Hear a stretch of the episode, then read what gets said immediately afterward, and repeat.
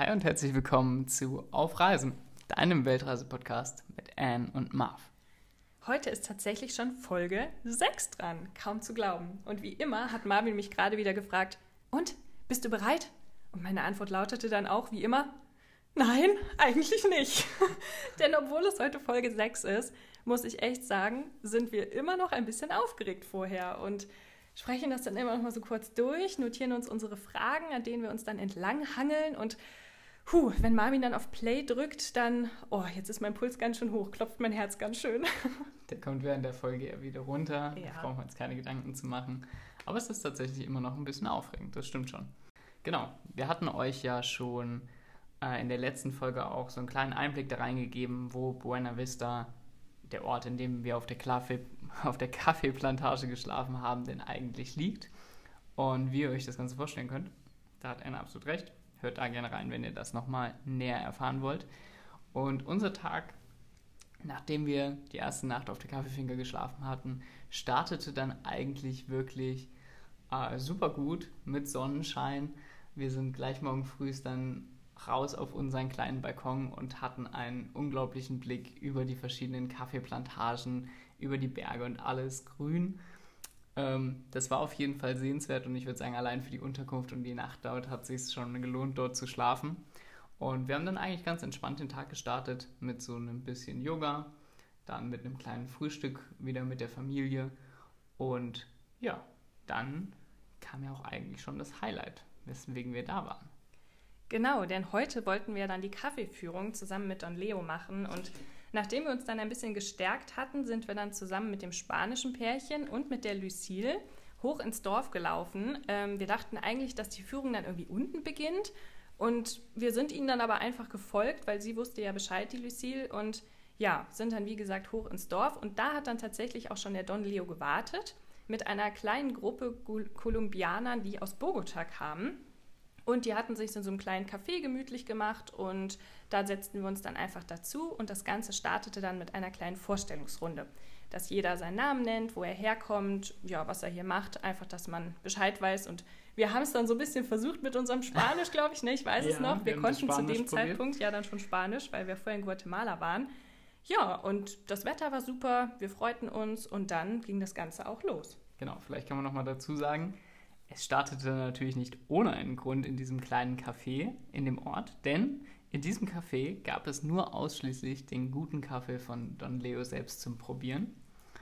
Und so sind wir dann eigentlich an diesem Dorfplatz gestartet und sind mit dieser ganzen Gruppe, das waren auch mal vielleicht drei, vier Leute, zusammen den Weg, den wir jetzt praktisch eine halbe Stunde komplett hochgehetzt sind, wieder runtergegangen. Und ich nehme schon mal so weit viel vorneweg. Für den Runterweg haben wir wesentlich länger gebraucht, weil Don Leo, den ihr auf circa 70, vielleicht ein bisschen älter, 75 Ja. schätzen könnt, ähm, ein Bild zu ihm, wer, wen jetzt interessiert, wie der alte Mann aussieht, könnt gerne mal auf Instagram vorbeischauen. Da werden wir auf jeden Fall in dem Post zur heutigen Folge nochmal ein Bild von ihm reinpacken. Ähm, den ganzen Berg rückwärts runtergelaufen ist. Und wenn ihr die erste Folge gehört habt, dann wisst ihr, was für eine Strapaze das schon mit dem Auto war. Ähm, geschweige denn für uns, relativ junge Menschen, äh, zu Fuß. Und ja, so ist er vor uns hergelaufen, rückwärts, den ganzen Berg runter und hat angefangen, uns von seiner Lebensgeschichte und von seiner Geschichte des Kaffees zu erzählen. Ähm, alles begann eigentlich damit, dass Don Leo im Alter von bereits acht Jahren in die Kaffeeberge musste, um auf Kaffeefarmen zu arbeiten, da damals Kolumbien sehr, sehr arm war und seine Eltern nicht viel hatten und ihn als eines von vielen Kindern gleich zur Arbeit geschickt haben.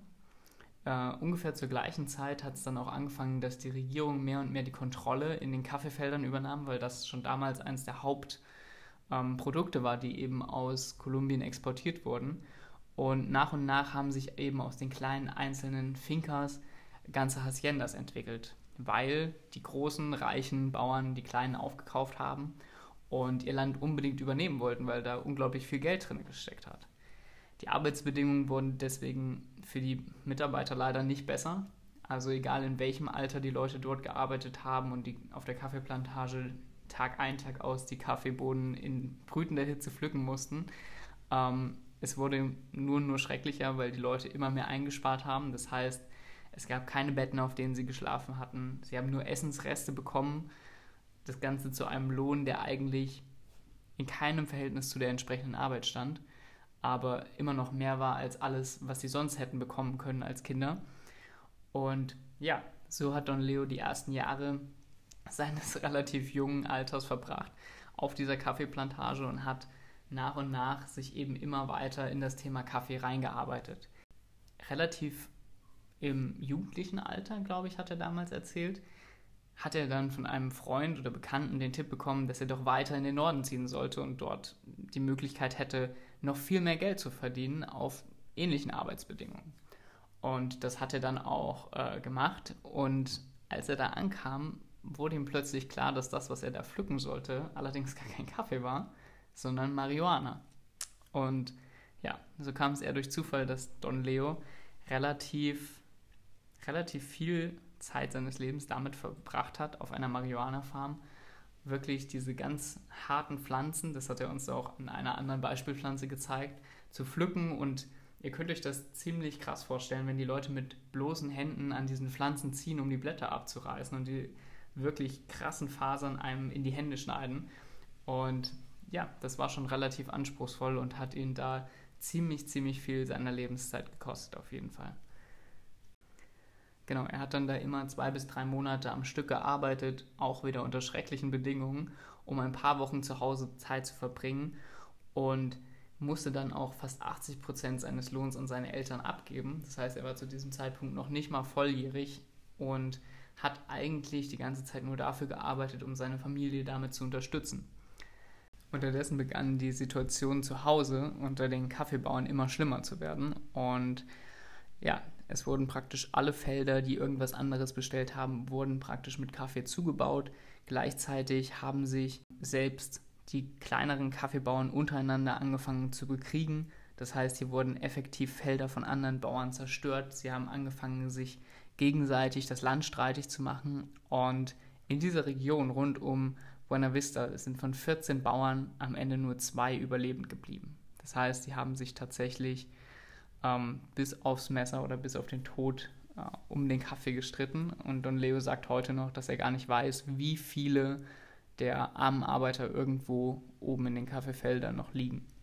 Ihr könnt euch vorstellen, dass das kein einfaches Thema für ihn war und gerade in dem jungen Alter, in dem er äh, dort aufgewachsen ist, dass ihn das unglaublich traumatisiert hat und dass er keine Möglichkeit für sich selbst gesehen hat, da irgendwie jemals wieder rauszukommen. Und so wurden seine Jobs dann dementsprechend auch immer schlimmer, weil er dann eben immer mehr Ausweg suchen musste in anderen Möglichkeiten, um Geld zu verdienen. Und so ist er dann schließlich sogar an einen Job geraten, wo er eben nicht nur Marihuana pflücken musste, sondern eben auch die Coca-Pflanze pflücken musste.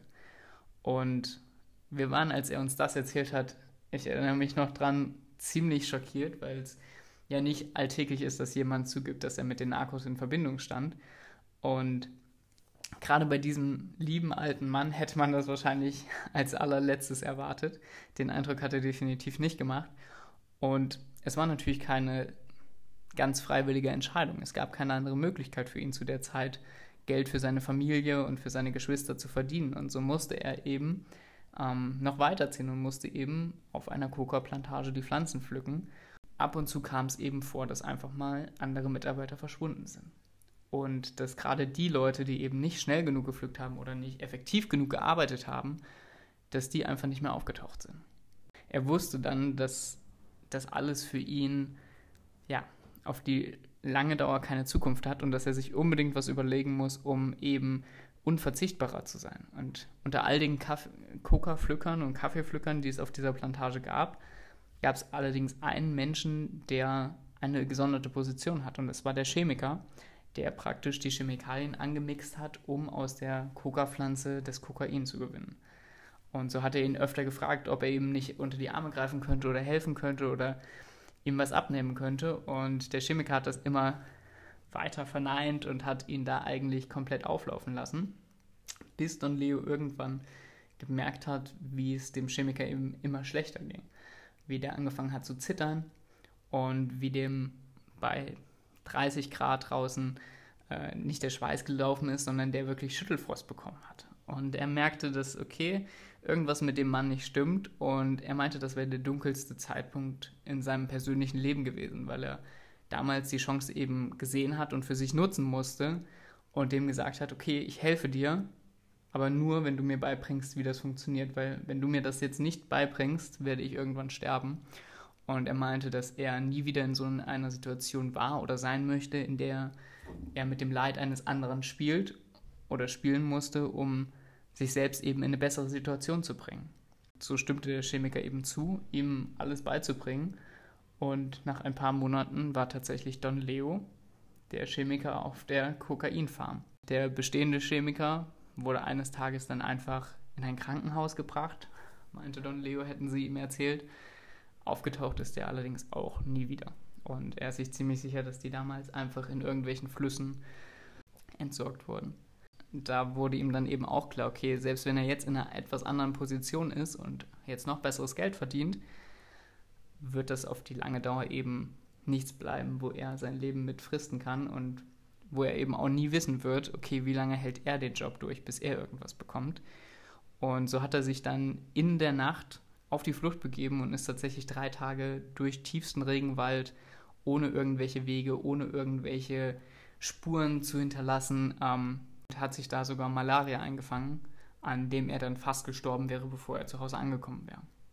Ja, nachdem Marvin jetzt diesen Hauptteil übernommen hat, weil er den besser erzählen kann als ich, saß ich ganz mucksmäuschenstill neben ihm und habe mehrmals wirklich am ganzen Körper Gänsehaut bekommen, weil das so eine ergreifende Geschichte ist. Und ich weiß noch ganz genau, wie wir damals ganz langsam diesen Berg hinuntergegangen sind. Der alte Don Leo vor uns, der uns das alles erzählt hat auf Spanisch. Manches haben wir ja so ein bisschen verstanden, aber die Lucille hat dann auch viel für uns auf Englisch übersetzt. Auch für sie war es manchmal nicht so einfach, das alles so wiederzugeben, aber vieles haben wir wirklich verstanden oder ich würde sagen das meiste. Und ja, wir hatten diese unglaubliche Aussicht auf die Plantagen, es war schönstes Wetter und trotzdem war die Stimmung echt gedrückt, weil man einfach sagen muss, dass seine Lebensgeschichte einfach so krass ist. Das hat uns so bewegt, fassungslos gemacht, beeindruckt, wie er das alles durchgezogen hat, was er für schreckliche Jahre da verbringen musste auf diesen Farmen unter diesen schlimmen Arbeitsbedingungen und ja, letztendlich kam er aber dann nach Hause. Ich knüpfe jetzt mal dort an, wo Marvin gerade aufgehört hat und hat dann ja gemeinsam mit seiner Frau, die halt auch nicht mehr wollte, dass er das macht, beschlossen, dass er zu Hause bleibt und dass es irgendeine andere Möglichkeit geben muss, um Geld zu verdienen, damit er nicht mehr so weit von zu Hause weg ist für so lange Zeit und einfach nicht mehr unter diesen schrecklichen Bedingungen arbeiten muss und ja im Endeffekt jeden Tag um sein Leben gefürchtet hat, weil er war da ja nicht sicher. Im Endeffekt hätten die ihn auch jederzeit entsorgen können sozusagen. Ja, und so kam es dann, dass die beiden sich überlegt haben, dass sie gemeinsam, mittlerweile waren sie Mitte 30, einen kleinen Supermarkt eröffnen wollten, dort in Buena Vista. Und der lief dann auch wohl ganz gut, hat er erzählt. Sie hatten den viele Jahre, bis dann ihr Sohn Diego auf die Welt kam. Und ja, die Jahre vergingen, Diego wurde groß und hat dann irgendwann entschieden, er möchte Biologie studieren. Und dank dieses Studiums wurde es dann ermöglicht, dass sie gemeinsam sich den großen Traum von der Kaffeefinke ermöglichen konnten. Denn Diego hatte viel Wissen durch sein Studium, Don Leo natürlich auch durch seine vielen Jahre auf den Plantagen. Aber ich denke, ihm hat da dann vielleicht doch noch mal ein bisschen ja, anderer Hintergrund gefehlt, den dann halt der Diego mitgebracht hat. Und so konnten sie halt ihr Wissen zusammentun und haben dann ja diese Kaffeefinker gegründet. Tatsächlich auch erst vor zehn Jahren. Also so lange gibt es die noch gar nicht, weil dazwischen halt ja so viele andere Dinge passiert sind in seinem Leben und aber auch in der Zeit war es dann nicht so, dass alles reibungslos lief und sie sofort damit erfolgreich gewesen wären, sondern auch da musste er leider viele Rückschläge erleiden. Unter anderem war es so, dass er seinen Kaffee verkauft hat an größere Firmen und hinterher dann herausgefunden hat, dass die aber unter seinen Kaffee noch qualitativ schlechteren Kaffee zwischengemixt haben und den dann so verkauft haben und dann noch viel günstiger verkauft haben, als er das eigentlich wollte das hat er dann natürlich sofort beendet, diese Zusammenarbeit. Ähm, ja, dann ist er mal an Leute geraten, die dann als Tourist auf seine Kaffeefinker kamen und seine Geschichte ganz toll fanden und gesagt haben, ja, ich möchte dir helfen und wir, wir machen das hier zusammen irgendwie groß. Das war ein Argentinier, von dem er uns da erzählt hat, dem er wirklich vertraut hat und dachte, er könnte ihm helfen. Und im Endeffekt hat er da dann herausgefunden, er durch Zufall über irgendwelche Bewertungen, die dann Touristen mal hinterlassen haben, dass dieser Argentinier sich dann das meiste Geld selbst in die Tasche gesteckt hat und den Don Leo sozusagen ja hintergangen hat und das wollte er dann natürlich auch nicht logischerweise und irgendeines Tages kamen dann noch mal andere Touristen auf seine Finca, mit denen er aber dann zum Glück endlich mal wen Gutes gefunden hatte. Ähm, die haben nämlich dann ihr Sabbatjahr genutzt, um ihm wirklich zu helfen, einen Online-Auftritt aufzubauen, ein TripAdvisor-Profil. Die haben ganz viel Social-Media-Werbung für ihn gemacht und so kam das Ganze schon mal besser ins Laufen und er hatte endlich Glück und jemanden gefunden, der ihn wirklich unter die Arme greift. Ja, und irgendwann haben sie dann gesagt, ja, okay, also wir müssen jetzt noch was anderes finden, außer nur unseren Kaffee zu verkaufen. Und sein Sohn Diego kam dann auf eine super Idee. Und zwar hat der dann gesagt, weißt du was, wir besuchen jetzt mal alle Kaffeeführungen, die es hier in der Region gibt, weil natürlich sind sie da jetzt auch nicht die einzige Kaffeefinker gewesen. Und dann haben sie das auch so gemacht und haben dann das analysiert, haben geschaut, okay, was machen die so, was erzählen die und im Endeffekt waren die alle gleich. Die haben halt von ihrer Kaffeeplantage erzählt, die haben den Produktionsprozess gezeigt, aber irgendwie muss man sich doch abheben, dachte dann der Diego. Und der hatte dann die Idee, dass der Don Leo das einfach noch damit kombinieren soll, dass er den Touristen auch von seiner Lebensgeschichte erzählt. Denn die war ja so interessant und so berührend und bewegend, dass das eigentlich schade wäre, das nicht den Leuten ja, weiterzutragen, das an die Leute weiterzutragen und sie daran teilhaben zu lassen. Und das war dann im Endeffekt ihre Idee, die sie so auch umgesetzt haben. Und das hat ihnen dann wirklich nochmal viel Erfolg gebracht. Also das kam einfach super bei den Leuten an. Er hat dann Besucher aus der ganzen Welt bekommen, aus den unterschiedlichsten Ländern wirklich, hat seine Lebensgeschichte mit ihnen geteilt, hat ihnen seine Kaffeeplantage gezeigt, hat ihnen den ganzen Prozess bis hin zur fertigen Kaffeepackung erklärt und ja, im Endeffekt hat die ganze Geschichte so noch ein Happy End gefunden. Besonders zu erwähnen ist an der Stelle wahrscheinlich auch noch, dass es Don Leo ganz besonders wichtig war, dass alle seine Mitarbeiter auf seiner Kaffeefinker fair bezahlt werden. Dass sie ein Bett erhalten, in dem sie schlafen können und dass sie nicht wie er damals irgendwelche Essensabfälle bekommen, sondern dass sie genau das gleiche Essen bekommen wie er nämlich was Leckeres, was sie stärkt, wodurch sie danach dann richtig fleißig arbeiten können und dass sie insgesamt einfach in angemessenen und viel besseren Arbeitsbedingungen arbeiten, als er es damals tun musste. Und darauf ist er zu Recht richtig stolz. Vielleicht da jetzt auch ganz passend äh, die Stelle, wie wir denn überhaupt auf den Don Leo und gerade auf diese Kaffeeplantage aufmerksam geworden sind. Stimmt, das könnten wir auch nochmal erzählen. Das war nämlich eigentlich ganz witzig. Ich recherchiere super gerne immer vorher auf Reiseblogs und schreibe mir alle möglichen Tipps raus, die man da so findet. Aber der Don Leo, den Tipp, den hatten wir von jemand anderem. Und zwar habe ich eine Freundin, deren große Schwester vor ein paar Jahren mal Kolumbien bereist hat mit ihrem Freund. Sogar auch für längere Zeit, mehrere Monate. Und die hatte, ich glaube, aus einem Lonely Planet Reiseführer, denn die haben ja wirklich immer noch mal coole Insider-Tipps, hatte sie dann den Don Leo gefunden. Und wir haben so einen Reiseführer nicht, deswegen wussten wir das nicht. Und als ich mit der Schwester dann in Kontakt war und gefragt habe, welche Highlights sie denn noch von ihrer Kolumbienreise kennt und was sie uns weiterempfehlen kann, hat sie gesagt, Mensch Annika, ihr müsst unbedingt zu dem Don Leo auf die Kaffeefinker. Das war so toll, das sind so liebe, herzliche Menschen und er hat so eine interessante Geschichte und das war so eine tolle Kaffeefinker. Und da haben wir gesagt, ja, ist doch super, perfekt das ist ja immer super hilfreich, wenn man da Tipps bekommt von Leuten, die schon da waren und man da nicht selber noch rumrecherchieren muss, ah, welche Kaffeefinker nimmt man denn jetzt und irgendwie sind die alle gleich und ja, das war wirklich ein super, super Tipp, den wir da bekommen haben. Das war so was Besonderes und da waren wir sehr dankbar für. Und so kam es, dass wir beim Don Leo gelandet sind. Genau. Es gibt ja in dieser Zone Cafetera, in der wir uns da befunden haben, mehrere Orte und auch einige Orte, die eben wesentlich touristischer sind, muss man auch dazu sagen, ganz klar als Buena Vista. Das war ja, wenn ihr den ersten Podcast gehört habt, mit dem Weg dorthin auch nicht ganz so einfach und nicht ganz so touristisch erschlossen. Dementsprechend ähm, das auch an, unserer, an dieser Stelle für euch als kleiner Geheimtipp, solltet ihr mal dahin kommen, definitiv die Tour von Don Leo. Ich würde sagen, wir machen jetzt einfach mal weiter, was das Besondere an der Plantage war. Ähm, bevor wir euch sagen, welche zwei kleinen Lebensweisheiten uns Don Leo dann zum Abschied noch mit auf den Weg gegeben hat.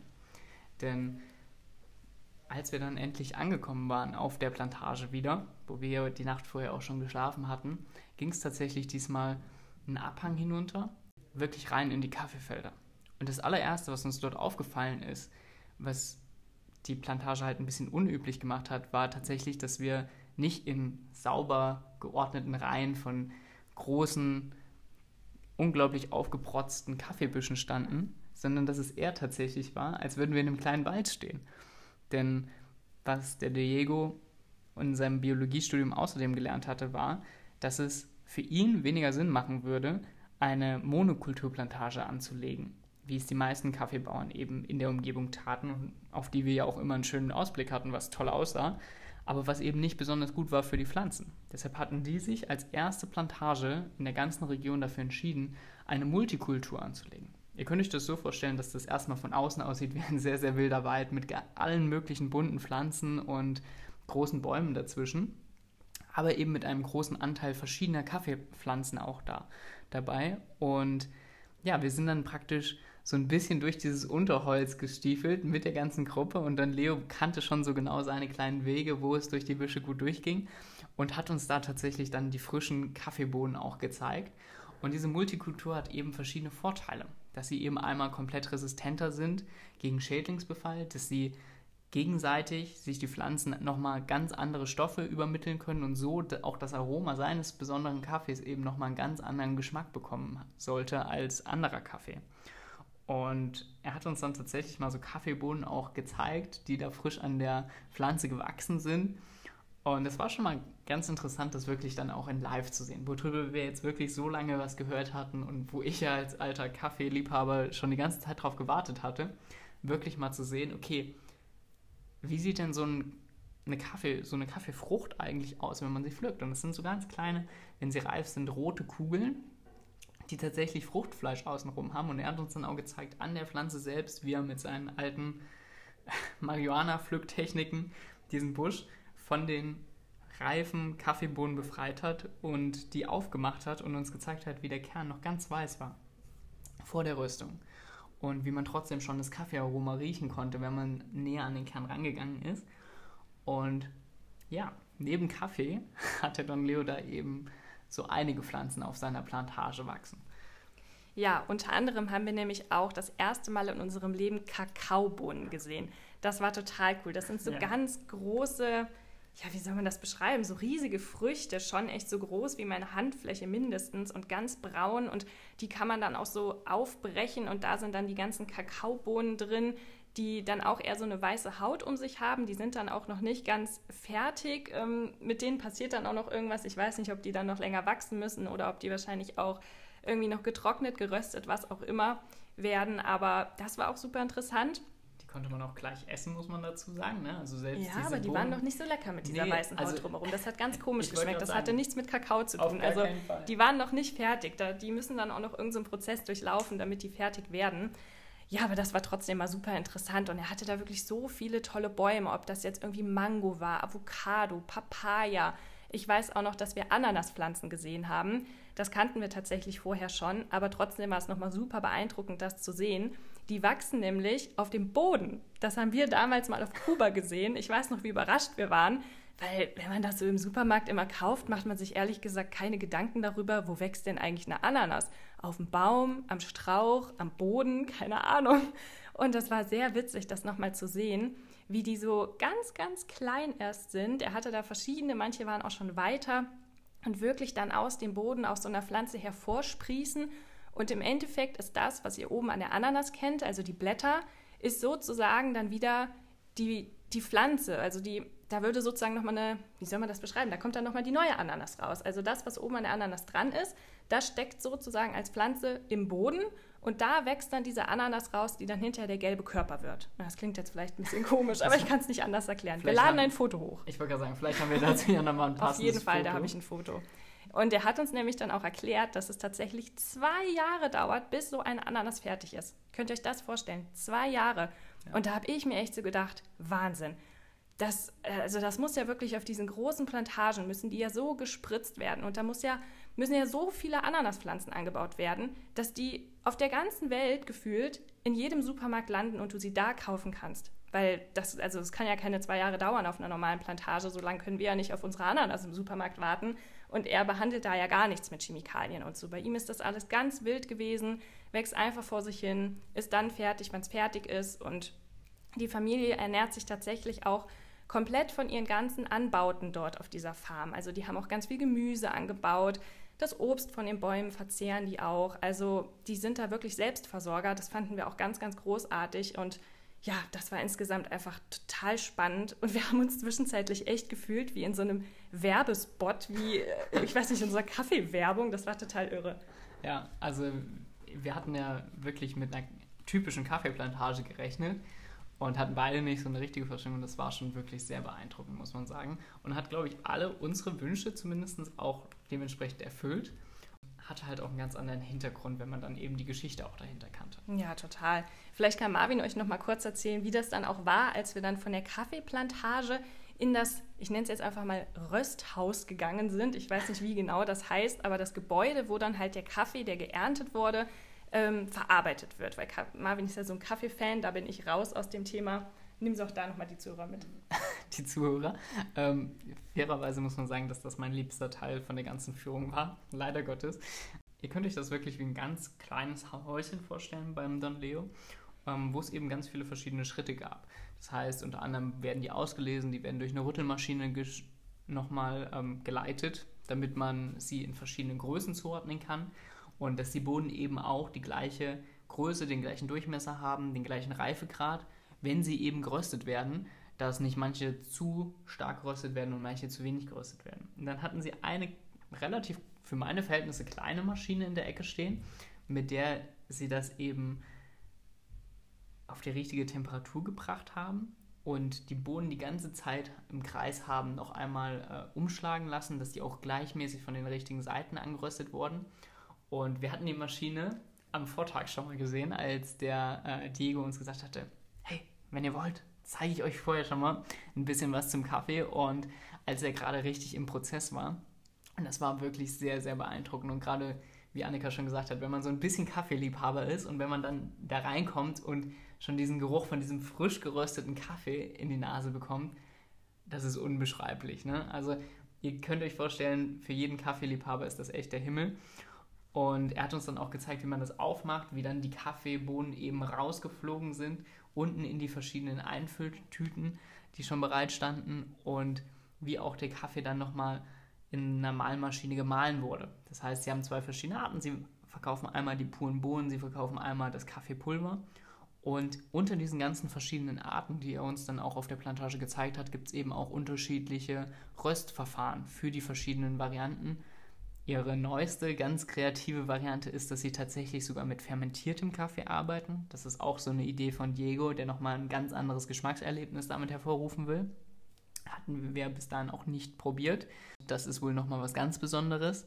Ja, ich glaube, was für mich dann tatsächlich so das Highlight war, war, dass wir tatsächlich den Kaffee auch probieren durften uns der Diego in einer Chemex. Für die von euch, die was sagen, das ist eine Art großes Filterglas, wo mit einer Water Drip Methode das Wasser eben über den Kaffee geschüttet wird und so in dem Glas praktisch ähm, ein, Kasse, ein Kaffee entsteht, der eben auch für mehrere Personen reicht, zubereitet hat und uns den zum Probieren gegeben hat. Und ich muss persönlich sagen, ich hatte vorher oft gemängelt darüber, dass die ganzen Länder in Süd- und Zentralamerika sich immer als Kaffeenation brüsten und mir der Kaffee persönlich nie so gut geschmeckt hat. Das war mein liebster Kaffee bis jetzt auf der ganzen Weltreise. Das muss ich tatsächlich einfach mal so sagen. Ja, also mir hat das jetzt nicht so gut geschmeckt. Ich bin da aber, glaube ich, auch echt kein Maßstab und kein gutes Beispiel, weil ich generell jetzt nicht so gerne Kaffee mag und da jetzt auch keine großartigen Unterschiede rausschmecke. Es war halt auch ein komplett schwarzer Kaffee. Ich bin dann, wenn eher so die Kategorie Cappuccino oder vielleicht ein Frappuccino oder wie auch immer. Ähm, ja, also hm. Es war ganz nett von ihm auf jeden Fall, dass wir den probieren konnten. Marvin war auf jeden Fall total im siebten Himmel und hat sich da riesig drüber gefreut.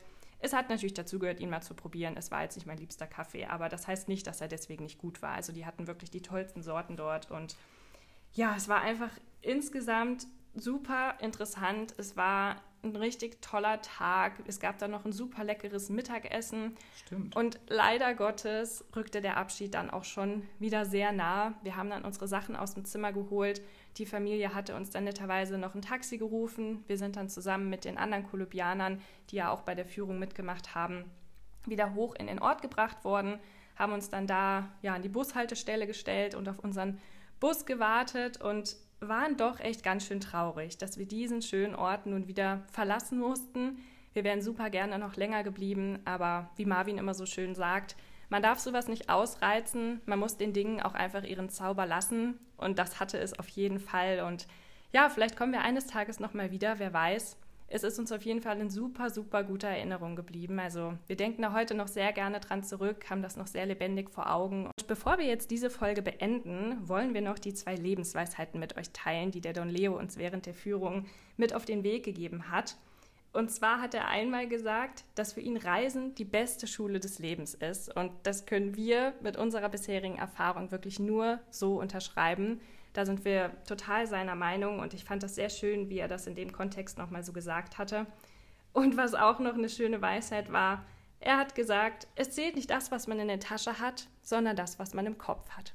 Und ich finde, das Das ist ein gutes passt, Schlusswort. Ja, das ist ein gutes Schlusswort. Das passt jetzt gut zum Ende der Folge. Vielleicht regt euch das auch ein bisschen zum Nachdenken an. Wir hoffen auf jeden Fall, dass es heute wieder Spaß gemacht hat, uns zuzuhören, dass wir euch gut mitnehmen konnten auf unsere Kaffeeführung in Buena Vista mit Don Leo. Und ja, wenn du die letzte Folge noch nicht gehört hast, hör unbedingt noch mal rein.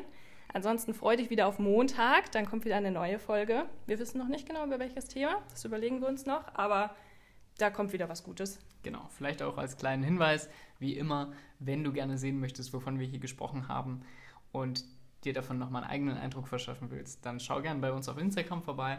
Dort laden wir auch nochmal einen Beitrag mit mehreren Bildern zu der Folge hoch. Und vor allen Dingen fragen wir euch da ja ab jetzt auch immer nach eurer Meinung. Zumindest bei einer Folge pro Woche wollen wir da nämlich wissen, okay, welches Thema interessiert euch, welche Länder oder welche Reisestories würde euch interessieren. Das heißt, da ist aktiv eure Abstimmung gefragt in den Stories und ja, Ich denke, das war's für heute. alles klar. Bis dahin, ciao. Ciao, mach's gut.